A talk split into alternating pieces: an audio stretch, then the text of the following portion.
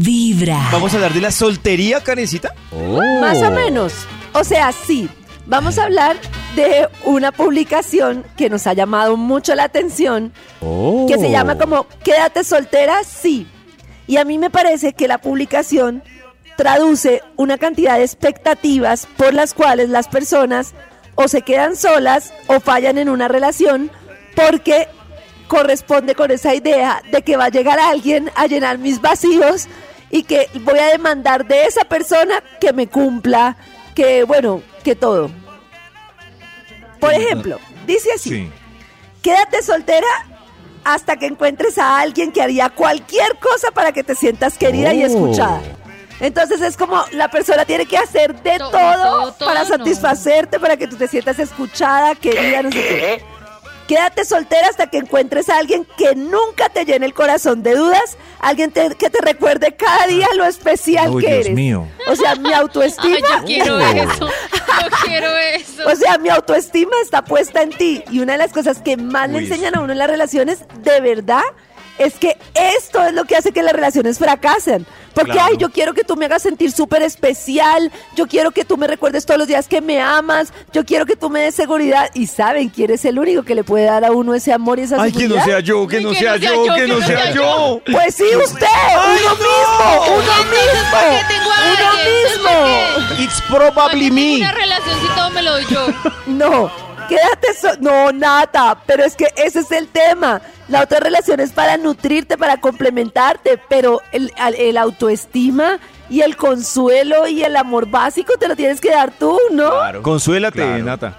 Yo me consuelo.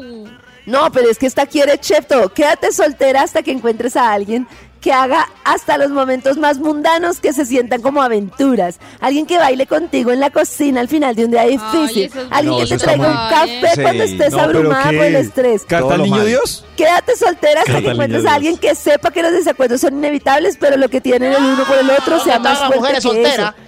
Quédate soltera hasta que encuentres a alguien que simplemente tenga sentido, que solo te aporte paz y felicidad. No hay nadie Solo que te aporte solo paz y felicidad porque las relaciones se tratan Que se justamente casen con el Papa. De aprender. Justamente las relaciones se tratan de aprender.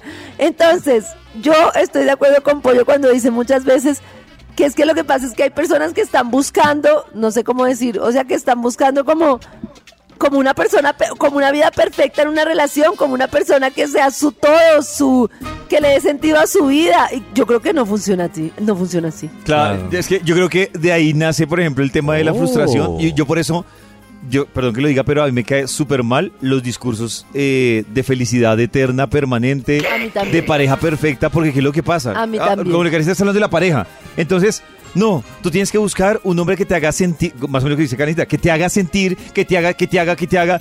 Y claro, la persona llega a un punto en que se va a sentir frustrada porque esa persona no va a llegar. O sea, Claro. la que la haga sentir feliz, la que la haga sentir. Pues obviamente se- me imagino que en una película de Disney funcionará. Claro, no, a mí me parece que el príncipe de Blancanieves cumplía muy bien con todo Claro. esto. Pero en la vida real, En los cuentos de los hermanos Green. en la, en la vida real, uno no encuentra y además que tiene 60.876 me gusta. O sea, 60.800 personas están buscando a alguien que les haga les todo eso. la vida. Pero en qué momento Oh hay un equilibrio, God. porque si esa persona tampoco me da nada y no me aporta nada, pues es como- Eso- ¿cómo sé yo que estoy en una relación equilibrada? Tú lo acabaste de ni decir. pidiendo más ni aceptando menos. Yo Eso creo me- dos me cosas. causa curiosidad. Karen, ¿qué Lo dos cosas? primero La primera. es lo principal es la relación con uno mismo. O sea, que sea como sea, solo o acompañado, uno pueda, digamos, sentirse bien, sentirse bien con quien es, cómodo con quien es, conocerse, saber sus luces, sus oscuridades, todo y amarse así.